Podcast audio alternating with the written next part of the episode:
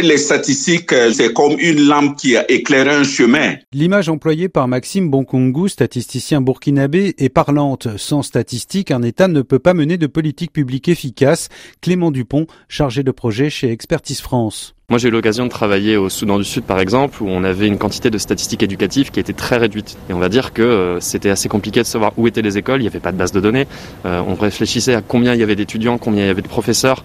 Donc là, en l'occurrence, on était dans un cas où il y avait des, problèmes pour formuler des politiques éducatives de qualité. Clément Dupont et Maxime Bonkongu travaillent pour Expertise France, l'agence de coopération technique tricolore, qui participe activement au programme de renforcement des capacités statistiques de l'Afrique.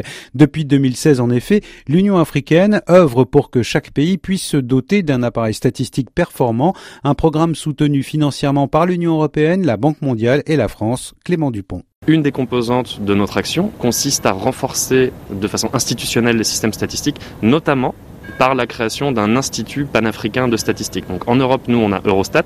En Afrique, il n'y avait rien jusqu'à maintenant. Donc on a créé quelque chose qui s'appelle StatAfrique, qui est basé en Tunisie et qui a vocation à devenir la référence africaine pour la production de statistiques. L'Union africaine préconise que chaque pays consacre 0,15% de son budget à financer l'appareil statistique. Elle souhaite aussi que chaque pays puisse se doter d'un institut national, mais beaucoup d'États ont encore du mal à recenser régulièrement leur population. Maxime Bonkongu. Les recensements généraux de la population, ça coûte très cher et ça demande en fait beaucoup de planification, beaucoup de préparation à l'avance, etc.